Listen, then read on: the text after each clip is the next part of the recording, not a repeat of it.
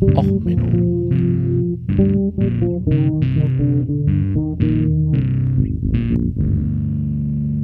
Der inkompetente Podcast über Dinge aus Militär, Technik und Computer, die so richtig in die Hose gingen. Herzlich willkommen zu Och Menno, dem Podcast für alles, was in Militär, Technik und sonst wo so richtig in die Hose geht. Ja, heute mit der FDP Sonderfolge Technologie offen gegen die Wand, E-Fuels und andere Technologien. Ähm, ja, heute mal ohne Musik. Ich habe mich dagegen entschieden, äh, heute ein Musikstück rauszubringen oder rauszusuchen. Ähm, irgendwie mag ich keine Band, so wenig, dass ich sie mir anhören würde, um festzustellen, ob man den Song anderen Leuten noch andrehen kann. Und äh, um es mit der FDP äh, irgendwie in Vergleich zu setzen. Also deswegen ähm, lassen wir es mal.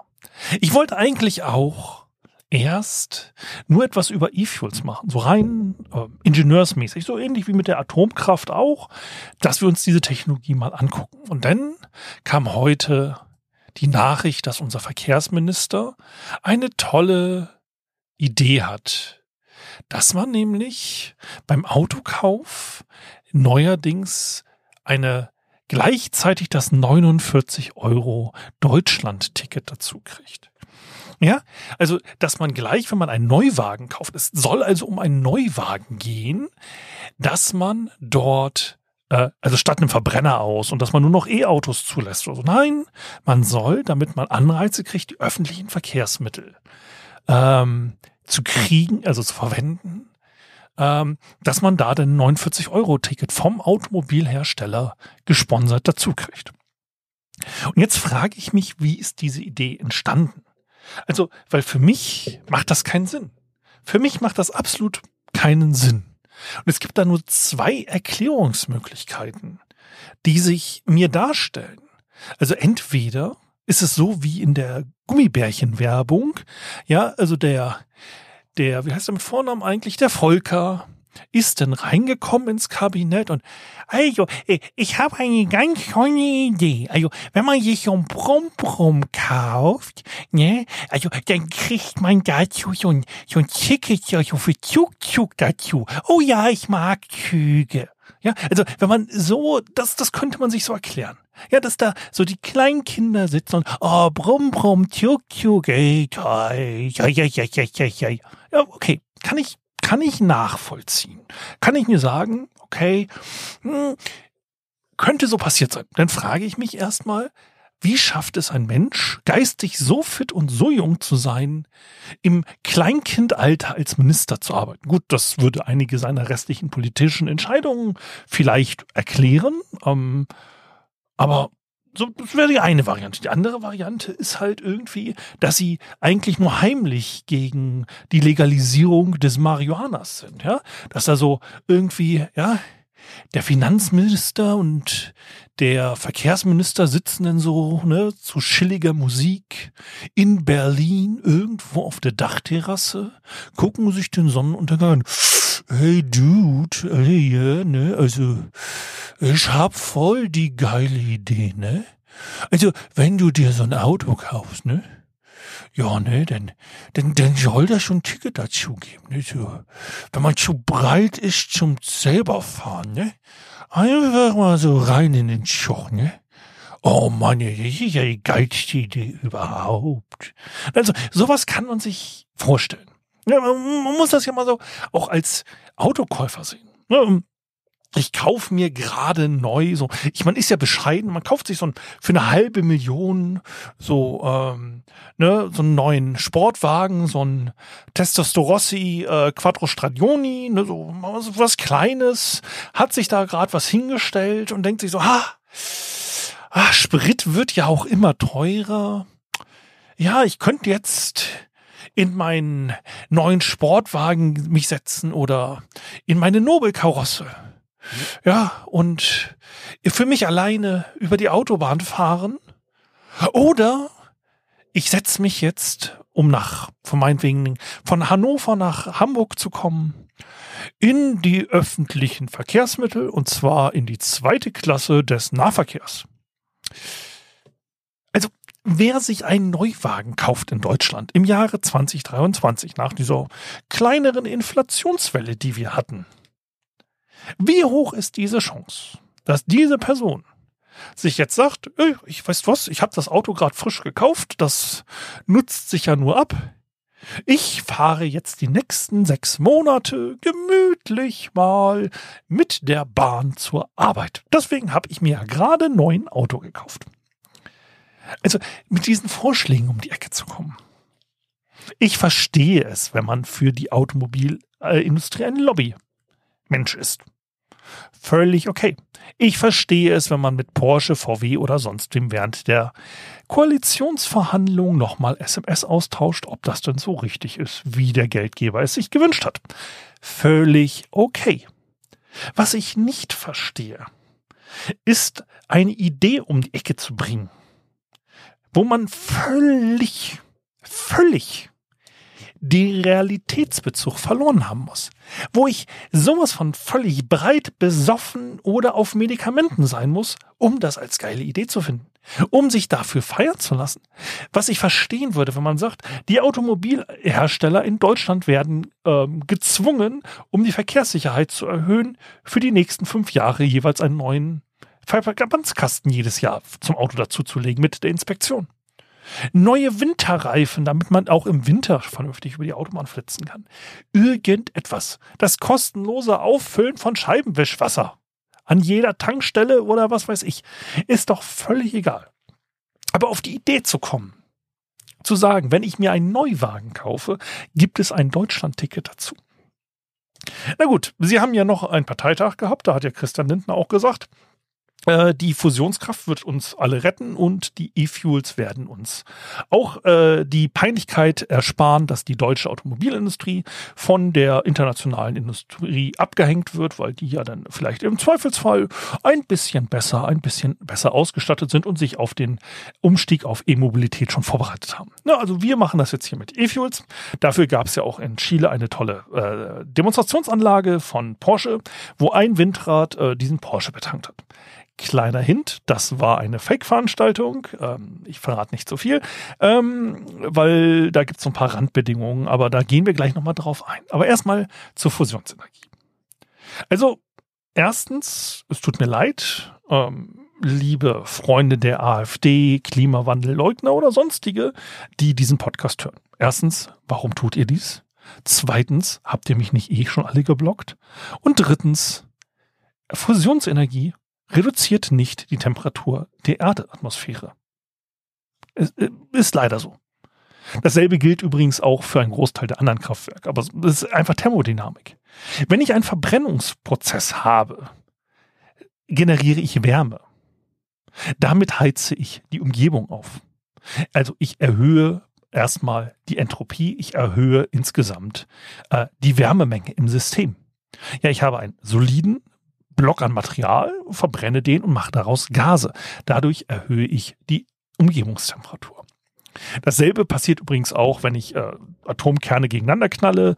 Äh, gut, es kommt noch ein bisschen Radioaktivität dazu in so einem Fusionskraftwerk, aber im Vergleich zu so einem normalen äh, Kernspaltungsreaktor ist das vernachlässigbar. Deswegen lassen wir es jetzt ja mal weg. Wir diskutieren hier also bei der Fusionsenergie gar nicht darüber, ob man hier irgendwie noch äh, den ganzen Kram irgendwo entlagern muss und so. Es wird ein paar Bauteile geben, die ein bisschen radioaktiver sind als alles andere, aber vergessen wir jetzt mal für diesen Begriff. Wir haben auch nicht die Probleme wie in der Folge mit der Fusions, äh, mit der Kernspaltung, also Fissionsenergie, nicht Fusion, sondern Fission, ähm, dass wir äh, uns der Brennstoff ausgeht. Äh, Fusionstreibwerk, Kraftwerke brauchen halt äh, Elemente aus dem Wasser und die werden dann, ne, leichte Atomkerne werden verschmolzen und hurra, haben wir genug von. Das ist kein großes Problem. Aber dabei wird Wärme wahr äh, frei. Diese Wärme wollen wir ja auch nutzen, nämlich um dann Stromgeneratoren damit zu betreiben. Also auch ganz klassisch wieder Kühlkreislauf, Kühlturm wahrscheinlich, dann es gibt ja noch kein funktionierendes äh, Kraftwerk, es gibt ja nur Versuchsreaktoren. Also es wird wahrscheinlich wieder darauf hinauslaufen. Wir haben eine Dampfturbine, nehmen einen Kühlkreislauf, führen die Energie ab und äh, betreiben damit halt einen Generator. Restwärme geht in einen Kühlturm. Das heißt, wir erhöhen auch wieder die Temperatur der lokalen Flüsse, was ja beim Atomkraftwerk auch der Probleme sind, dann in Frankreich und so. Ähm, also irgendwie sowas werden wir machen. Klar, wir verbrennen jetzt nichts zusätzlich. Wir heizen die Atmosphäre nicht auf, indem wir CO2 emittieren. CO2 ist übrigens indirekt ähm, klimaerwärmt, nämlich die Reflexion wird äh, erhöht und damit bleiben mehr Sonnenstrahlen in der Atmosphäre und dadurch wird die Atmosphäre wärmer. Also wir produzieren kein CO2. Wir machen also keine indirekte Erwärmung der Erdatmosphäre. Wir machen es direkt. Das also, die in der Sonne ist ja auch ein Fusionsprozess äh, und den replizieren wir halt auf der Erde, machen es halt schön knackig warm. Natürlich nicht so viel wie ähm, jetzt in der Sonne und Sonne. Es wäre ja auch ein bisschen übertrieben, wenn wir uns eine zweite Sonne auf der Erde zünden. Wir haben ja schon eine. Ähm, Natürlich ähm, sagt ihr jetzt alle, oh, das ist aber gar nicht so viel Erwärmung. Und wenn man das jetzt vergleicht mit dem CO2-Ausstoß, ja, ihr habt recht. Fürs Klima wäre es besser, wenn wir jetzt sofort alles auf Fusionskraftwerke umstellen würden äh, und nicht weiter Kohle verbrennen. Geschenkt. Brauchen wir nicht drüber diskutieren. Das Problem natürlich ist, wir haben noch gar keine Fusionskraftwerke. Wir haben noch nicht mal ein funktionierendes Experiment, das das nachweist. Ja, also man muss ja so sehen äh, von der Entwicklung, äh, dass man oder feststellen, dass man Radioaktivität irgendwo drin hat. Also Marie Curie und ihre Krebsexperimente am lebenden Leib ne, und ihre bis heute verstrahlten Notizen bis hin zum ersten funktionierenden Atomkraftwerk hat es auch so ein paar Jährchen gedauert. Kleiner Tipp, waren ein paar Jahrzehnte. So, das heißt, selbst wenn heute das erste Experiment gelingen würde, würden wir wahrscheinlich in 10, 20, 30 Jahren wirklich mit einer großflächigen Stromproduktion starten. So, jetzt macht es natürlich Sinn, dass wir sagen, okay, wir müssen heute was tun. Wir machen heute etwas für die Umwelt. Wir machen heute äh, Strom aus Erneuerbaren. Ja, das ist sinnvoll. Jetzt haben wir natürlich das Problem, dass diese geliebte Mercedes-Luxuskarosse, der frisch gekaufte Rennwagen und das Deutschland-Ticket, die brauchen ja auch etwas im Tank. Ne? Sonst fährt sich's ja nicht. So, und während andere halt jetzt umsteigen auf ähm, E-Mobilität und halt auch ähm, perspektivisch sagen, so in 15 oder 20 Jahren gibt es bei uns einfach keine neu zugelassenen Verbrennungsmotoren in der Masse mehr. Ähm, natürlich wird es immer noch Ausnahmen geben für besondere Anwendungsfälle und so. Da ist ja sich jeder sicher. Aber ähm, ja, nee, wir machen das jetzt in Deutschland alles mit Wasserstoff und mit E-Fuels. Ich werde zum Wasserstoff keine eigene Folge machen. Ich sehe hier gerade bei Spiegel, während ich den Artikel vom Wissing aufhab, auch gerade nochmal so, oh, mit diesen Wasserstoffaktien können Sie ab sofort ein Vermögen machen als Werbung. Wasserstoff ist toll. Wasserstoff kann ich leicht herstellen. Ich hau zwei Elektronen äh, in ein Elektroden in ein halbwegs sauberes Becken mit Wasser, stell Strom drauf. Auf der einen Seite blubbert Sauerstoff hoch, auf der anderen Seite ähm, das, der Wasserstoff. Ähm, kennt man aus jedem Schulexperiment. Äh, meine Schule hatte neue Deckenplatten gekriegt, nachdem der Physiklehrer einmal die Knallgasmischung zu gut hingekriegt hat und so einen Wetterballon mal gezündet hat. Es hat ordentlich gerumst und die Deckenplatten kamen runter. Ähm, also sowas, das kennt man aus der Schule. Ne? So Elektrolyse, kein großes Geheimnis. Das Problem ist, Wasserstoff zu lagern. Äh, Wasserstoff hat nämlich die unangenehme Eigenschaft, so kleine Atömchen zu haben, dass die durch so ziemlich alles durchdiffundieren. Das heißt, so ein Wasserstofftank, wenn ich den also voll mache, also ich kaufe mir ein Auto und ich fahre selten und ich habe so ein Wasserstoffauto, mache den Tank voll, nach einer Weile äh, fummeln sich diese äh, Wasserstoffatümchen halt schon mal durch den Tank durch. Das ist schon mal erstmal ziemlich doof technisch gesehen, das vernünftig so abzudichten, dass diese Verlustrate möglichst gering ist. Das nächste Problem ist, das Zeug muss kalt gelagert werden. Das heißt, äh, es dehnt sich aus, wenn es warm wird. Und ähm, wir haben da halt auch so die Verluste, dass man immer wieder mal Gas loswerden muss. Ähm, einfach über, ähm, ja, es dehnt sich aus, weil es warm wird. Ähm, ist auch ein bisschen nervig auf Dauer. Es ist so, man kann es technisch handhaben. Also das ist absolut kein Problem. Kein Problem würde ich nicht sagen, aber als Ingenieur, man kann ein Auto bauen, das gibt es ja heute auch, die ähm, entsprechend mit einem Wasserstofftank durch die Gegend fahren. Ist natürlich der Nachteil, hm, die Reichweiten sind auch nicht viel besser als äh, eben ein normales E-Auto. Ne, die Energiedichte beim Wasserstoff ist höher als bei einer normalen Batterie. Absolut. Ähm, das Problem an der Geschichte ist die ganze Technik drumherum. Ne? Brennstoffzelle, um dann wieder Strom herzustellen für den E-Motor, plus diesen Tank, damit dieser blöde Wasserstoff nicht einfach abhaut. Ähm, da kommt man wieder plus minus mehr oder weniger auf demselben Gewicht raus. Ähm, Wasserstoff gewinnt, wenn ich ein großes, schweres Auto habe. Deswegen sind diese meisten Wasserstoff-Demonstratoren, die man so auf der Straße sieht, auch ähm, eher so SUV-Klasse. Da kann ich dann einfach ähm, dadurch, dass Tanks äh, gewichtstechnisch Vorteile kriegen, je größer sie werden, na, weil dann äh, mehr Volumen zu Wandstärke vorhanden ist äh, kann ich natürlich mit einem größeren Wasserstofftank bei einem größeren Auto ein bisschen mehr Reichweite rausschummeln, quasi sozusagen.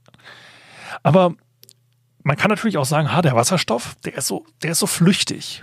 Jetzt könnte ich da was anderes draus machen. Ich könnte den zum Beispiel kombinieren mit CO2 aus der Atmosphäre und CO2, ne, Kohlenwasserstoffe, hm, Kohlenwasserstoffe. Oh, äh, Moment mal, das sind ja auch diese Sachen, daraus sind ja so normale Spritz und so. Ne? Das sind ja auch langkettige Kohlenstoffverbindungen hat man ja vielleicht in der Chemie mal drauf aufgepasst, so, hm, ja, Kohlenwasserstoffe, wenn ich da die selber herstellen könnte, dann könnte ich die auch in einen Sprittank tun. Hat natürlich den großen Vorteil, ich muss die nicht kühlen, ich muss Benzin jetzt nicht runterkühlen. Es verdunstet auch nicht unglaublich viel. Ähm, also natürlich verdunstet es, äh, aber nicht so schlimm wie Wasserstoff. Ähm, es lässt sich leichter lagern als Wasserstoff, weil die Ketten sind länger. Das diffundiert halt nicht durch den Tank durch. Also kann man natürlich sagen, ha, wir machen E-Fuels. Das ist das nämlich aus Elektrolyse machen wir jetzt per ein bisschen Magie, ne, einfach mal ähm, E-Fuels. Ich habe dann mir halt auch die E-Fuel äh, efuels.de, das ist eine Lobbyseite für E-Fuels angeguckt. Also man kann ja ein Argument am leichtesten zerlegen, indem man diese Lobbygruppen, die dafür sind, sich in Ruhe anguckt. Und die haben gesagt, was auch richtig ist. Insgesamt ist der Wirkungsgrad eines batterieelektrischen Autos schlechter oder fast genauso gut, wie wenn man das äh, mit E-Fuels betreibt. Ja, da gibt es eine schöne Grafik auf der Webseite. Ähm, da sieht man nämlich, dass der Windpark in Patagonien, ähm, wo jetzt auch das so das Video äh, war mit dem Porsche, dass wenn man in, also den E-Fuel da generiert, dann hat man einen Gesamtwirkungsgrad von 12,6 Prozent. Und bei Deutschland mit Erneuerbaren, ein E-Auto-Laden, kommt man auf einen Gesamtwirkungsgrad von 12,5. Mhm. Okay. Jetzt kann man hinten anfangen und sagen, okay, ein E-Auto bei denen hat 82 Prozent Wirkungsgrad. Kann man jetzt drüber streiten, ob das, der Wirkungsgrad eines E-Autos besser oder schlechter ist? Nehmen wir mal deren 82 Prozent an. Jetzt sagen Sie, okay, der E-Fuel-Verbrenner ist ein Verbrennungsmotor. Verbrennungsmotoren haben immer eine sehr schlechte äh, Wirkleistung. Die sind da nicht so effizient. Der hat 35 Prozent am Ende der Kette. Gut, ähm, 35 Prozent halte ich persönlich für optimistisch, aber gut. Dann sagen Sie, okay, die Verteilung, da haben wir einen Wirkungsgrad von 99 Prozent Nämlich, ich habe nur einfach eine Pumpe und mache den Sprit ins Auto. Da sagen sie, bei der Ladesäule haben wir nur 90 Prozent Wirkungsgrad, weil die Ladesäule ja auch Strom verbraucht und warm wird und so. Okay. Geben wir ihnen das. Die sagen, das Übertragungsnetz in Deutschland hat dann 96 Prozent, also für Stromübertragung, und die Stromeinspeisung hat in Deutschland 98 Prozent Wirkungsgrad. Okay.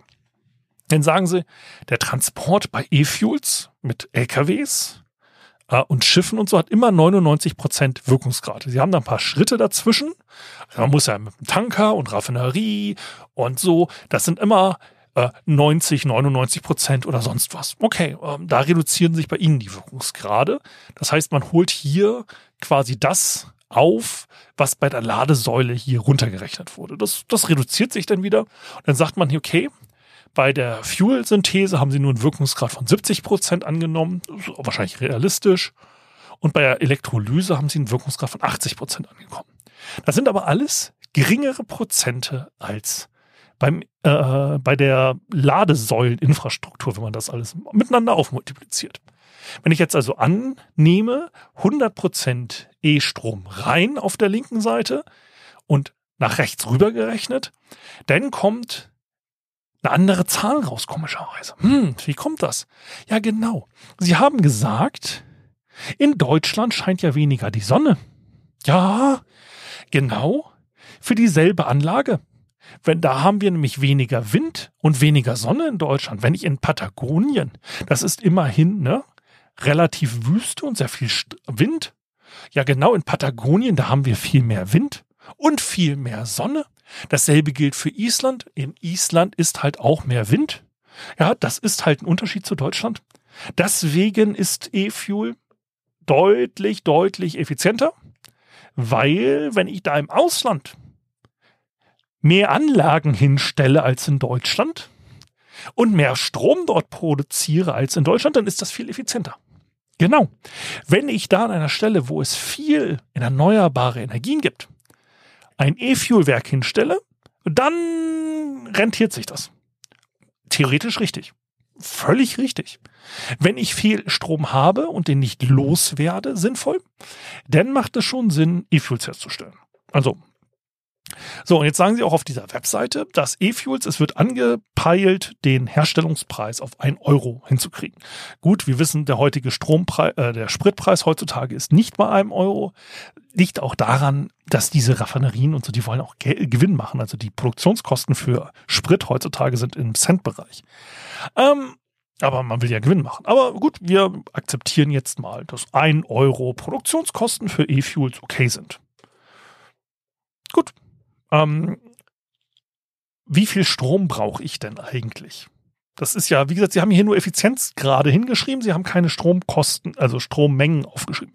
Ich rechne jetzt auch nicht zurück. Ich habe eine andere Webseite noch, da sagt man so ungefähr 20 bis 27 Kilowattstunden pro Liter E-Fuel Diesel. Diesel ist ja auch ein bisschen effizienter als der normale ähm, Otto-Kraftstoff. Also mit Diesel kommt man ja drei Liter, vier Liter hin auf 100 Kilometer. So, jetzt haben wir die Probleme. Wir haben Wasserstoff, kann ich ganz leicht herstellen. Wie gesagt, braucht ein bisschen klares Wasser. Gut, in Patagonien, an ein paar Ecken in Chile ist das ein Problem.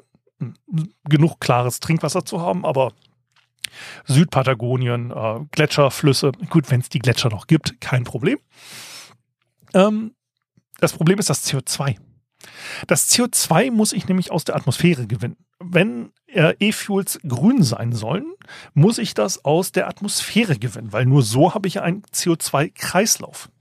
Andernfalls könnte ich ja jetzt aus irgendeinem so ekligen Industrieabfall, ja, so, ein, so ein Chemiewerk, die machen ja auch eventuell CO2. Dann könnte ich ja diesen CO2 auffangen und sagen, okay, das ist so ein Abfall, der würde ja sonst in die Atmosphäre gehen.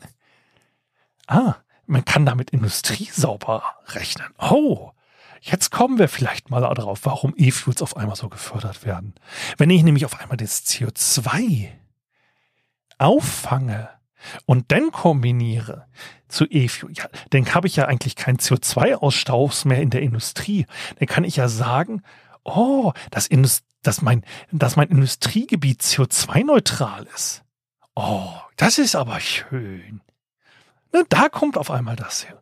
Also ich müsste eigentlich, wenn ich da sauber sein will, müsste ich das einfach direkt aus der Atmosphäre äh, rauscapturen, weil nämlich dasselbe CO2 ja beim Verbrennen im Auto dann wieder gebildet wird. Damit ich also einen Kreislauf hinkriege, muss ich ja auf einem Nullsummenspiel bringen. Wenn ich jetzt das CO2 aus der Industrie ähm, einspeise, habe ich ja quasi eine CO2-Zweitverwertung. Dieses CO2 wird ja dann doch noch freigesetzt. Ne? Also ich reduziere zwar meinen insgesamten CO2-Ausstoß, aber ich reduziere ihn nicht auf null, sondern ich reduziere ihn halt nur um jetzt die Hälfte, wenn ich jetzt sage, ich kriege das halt eins zu eins umgesetzt. Das heißt, ich bräuchte eigentlich eine CO2-Sammelanlage. Ich bräuchte da also, was muss ich denn machen, um CO2 aus der Atmosphäre zu kriegen? Ja, ich muss die Atmosphäre superkühlen. Nur das, äh, wer den Marschen gelesen oder gesehen hat, das ähm, geht daher sehr viel drum über CO2 Capturen. Das kann ich machen, wenn ich ähm, sauer, also wenn ich die Atmosphäre runterkühle, flüssig mache, verschiedene Siedepunkte und so weiter. Technisch kein großes Problem. Ist ein bisschen nervig wegen der Kühlung. Und zwar, wir reden jetzt von mehreren hundert Grad im Negativbereich. Das ist ein bisschen lästig. Das kostet Energie auf der äh, Erde. So auf dem Mars, Umgebungstemperatur ist da ein bisschen kälter, da ist es einfacher. Aber auf der Erde ist das echt umfangreich. Das ist nervig. Ähm, es gibt eine Modellanlage, die steht in Island. Deswegen haben sie da auch Island als Beispiel jetzt bei dieser E-Fuel-Webseite. Ähm, da ist eine riesen Industrieanlage und die holt so 60 Autos oder so in der Stunde aus der Luft, äh, so umgerechnet an CO2-Menge. Und da sind riesen Ventilatoren, das wird dann riesen Kühlfarm und so und dann kriegt man so ein bisschen CO2 hinten raus. Ist nicht sonderlich effizient. Also insgesamt redet man davon, dass man zwischen 20 und 40 Kilowattstunden braucht an Energie, um ein Liter äh, E-Fuel Diesel herzustellen. Jetzt sind wir mal freundlich der FDP gegenüber und sagen einfach mal, wir brauchen nur 20 Kilowattstunden. Ja, für 20 Kilowattstunden kriege ich ein Liter Diesel hin. Ich weiß nicht, was ihr für Diesel gefahren seid in eurem Leben. Mein alter Golf, da habe ich dreieinhalb bis vier Liter auf 100 Kilometer gebraucht. So, ähm, ist Kleinwagen, ne? Also, naja, Golf. Golfklasse ist ja für einen Deutschen Kleinwagen. Wenn man über zwei Meter groß ist, erst recht Kleinwagen. Ähm, so, also ähm, habe ich vier Liter. Das heißt, für 20 Kilowattstunden komme ich 25 Kilometer weit. Ne? Kann man ja rechnen. Ich brauche vier Liter auf 100 Kilometer. Ne? Ein Viertel von 100 sind 25. Das heißt, für die 20 Kilowattstunden, die in Chile Energie verbraucht wurden, komme ich in Deutschland 25 Kilometer weit. Wenn ich jetzt wieder wie in der Atomkraftfolge ein weltweites Energienetz aufbaue, dann könnte ich auch einfach den Strom in Deutschland tanken. Oder man macht es anders. Wenn ich kein weltweites Stromnetz haben will, könnte ich auch einfach energiehungrige Betriebe zum Beispiel, sowas wie Rechenzentren und so, einfach nach Island setzen. Oh, das macht man ja heutzutage schon. Ich könnte also die erneuerbaren Energien für die Sachen, die ich eh verschwende, Bitcoin meinen, Webseiten, Porno-Webseiten äh, hosten, was weiß ich, das könnte ich ja alles denn dahin setzen, wo der Strom billig ist. Ich könnte ja sogar Stahlwerke und sowas dahinsetzen und die dann mit erneuerbaren Energien betreiben. Ich könnte ja diese ganze Eisenschmelzerei so aus dem Ruhrpott und so, die jetzt vielleicht mit Kohle befeuert werden, die könnte ich ja auch einfach umstellen auf Strombetrieb. Die könnte ich ja mit Strom heizen und wenn der Strom dort günstig ist, ja Mensch, das macht man ja. Eins der größten Aluminiumwerke der Welt ist in Island und wird dort mit Ökostrom betrieben. Hey, hm, komisch. Ah, wenn ich jetzt also diesen Strom stattdessen verwende, um E-Fuels herzustellen, könnte ich natürlich in Deutschland den Ruhrpott weiter stärken, indem ich weiter dort Kohle verbrenne und Stahl herstelle. Ah, FDP, ich verstehe euch. Ich verstehe euch. Aber jetzt nochmal zurück. Wir haben jetzt, wie gesagt, gesagt, ein Liter Sprit, 20 Kilowattstunden. Wie weit komme ich denn mit dem E-Auto? Der Tesla kommst du so mit 25 Kilowattstunden, wenn du den SUV von Tesla fährst, also vielleicht 30 auf 100 Kilometer. Mein äh, E-Plug-in, den ich fahre, ähm, komme ich mit 20 Kilowattstunden ziemlich genau 100 Kilometer weit. Ein bisschen mehr sogar, je nachdem, wie ich fahre. Äh, ich habe noch eine 8 Kilowatt Batterie drin, ist ja ein Plug-in. Äh, damit komme ich auf 50 Kilometer weit. Also für 8 Kilowattstunden 50 Kilometer Ne? Also 20 reicht Docker für 100 Kilometer. Hm? Kopfrechnen schwach, Religion gut. Das heißt also, wir haben jetzt einen Riesenaufwand betrieben mit Werken, die die Luft verflüssigen, die aus klarem Wasser Wasserstoff herstellen, die dann so ähm, eine entsprechende Infrastruktur aufbauen, vielleicht noch Pipelines dafür, Raffinerien und, und, und, und, und um ein Viertel der Strecke zu kriegen. Und jetzt ist das Interessante. Wenn wir sagen, wir wollen Produktionskosten von einem Euro, wir brauchen 20 Kilowattstunden. Was soll denn die Kilowattstunde kosten? Wir hatten jetzt gesagt, wenn bei Atomkraft, da sind das ungefähr 10 Cent pro Kilowattstunde in der Folge. 10 Cent mal 20 sind 2 Euro. Hm, doof. Das heißt, unsere erneuerbaren Energien, die müssen so billig ausgebaut werden, dass wir unter 4 Cent pro Kilowattstunde sind. Hey, spannend. Also wenn E-Fuels funktionieren, und funktionieren sollen. Wenn die FDP sagt, dass man seinen Porsche damit ohne Bedenken tanken kann, dann müssten wir ungefähr die Kosten der erneuerbaren Energien halbieren damit der E-Fuel überhaupt den 1 Liter Produktionskosten kriegt. Äh, dann auch natürlich Steuern, Gewinnmargen und so der Energie ne, und Konzerne drauf. Shell möchte ja auch nicht pleite gehen. Das werden wahrscheinlich so drei Euro pro Liter werden. Und dann im Vergleich würde man denn also Energiekosten haben für das E-Auto von 4 Cent die Kilowattstunde. Jetzt sagen wir mal so richtig, richtig Gewinnabsichten der ähm, Energieversorger drauf und sagen, sie verdoppeln den Preis, verdreifachen, verzehnfachen sie den Preis. Also 40 Cent pro Kilowattstunde. 40 Cent pro Kilowattstunde ist übrigens das, was man so heute nach den aktuellen Energiepreisen und so ungefähr in so einer Ladesäule zahlt. Je nachdem, welchen Verband und so, ist ja wurscht. Also, mh, hm, hätten wir den heutigen Preis bei der Versorgung bei E-Autos und der ungefähre Spritpreis würde sich verdoppeln. Hm. Ich weiß nicht, aber irgendwie scheint mir das nicht zukunftssicher zu sein. Ich, ich weiß es wirklich nicht, liebe FDP. Also euer Plan ist genial. Also wir, wir sponsoren die Stahlproduktion in Deutschland, indem wir äh, das CO2-Problem einfach nach Chile verlegen. Wir stärken die chilenische Wirtschaft, indem wir dort günstig Strom produzieren und hoffen, dass die Chilenen so blöd sind, ihn uns dann auch noch zu geben für die E-Fuel-Produktion anstelle denn, ich sag mal, ein Hightech-Land zu werden und dort ganz viele Rechenzentren zu bauen, Stahlwerke oder andere energieintensive verarbeitende Betriebe. Hm. Komisch. Ich weiß nicht, irgendwie scheint mir der Plan nicht rund zu sein. Ich weiß es wirklich nicht. Aber vielleicht wisst ihr es ja, wie es besser geht und warum denn der E-Fuel die Zukunft ist. Also ich sage nicht, dass es E-Fuels nicht geben wird. Also es macht schon Sinn. Also Flugbenzin zum Beispiel. Es macht in gewissen An Bereichen einfach Sinn, äh, weiter relativ kompakte Verbrennungsmotoren zu nutzen. Ich weiß nicht, ob man jetzt heutzutage, also Schiffe zum Beispiel, was viele sagen, oh, die werden mit E-Fuels in der Zukunft betrieben. Ich sehe das nicht so. Ich sehe persönlich keine E-Fuels in Schiffen. Vielleicht für den Manöverantrieb, um im Hafen was zu machen. Aber wir müssen es mal so sehen. Ein Schiff tankt in Kubikmetern oder in Tonnen. Ja, da sind die Mengenangaben in Tonnen. So und Schiffsdiesel, das sind heutzutage Centbeträge. Ja, da die, ver, die verbrennen ja Schwerstölabfälle. Die verbrennen ja die Russen, deswegen wusst ja auch deren Flugzeugträger so.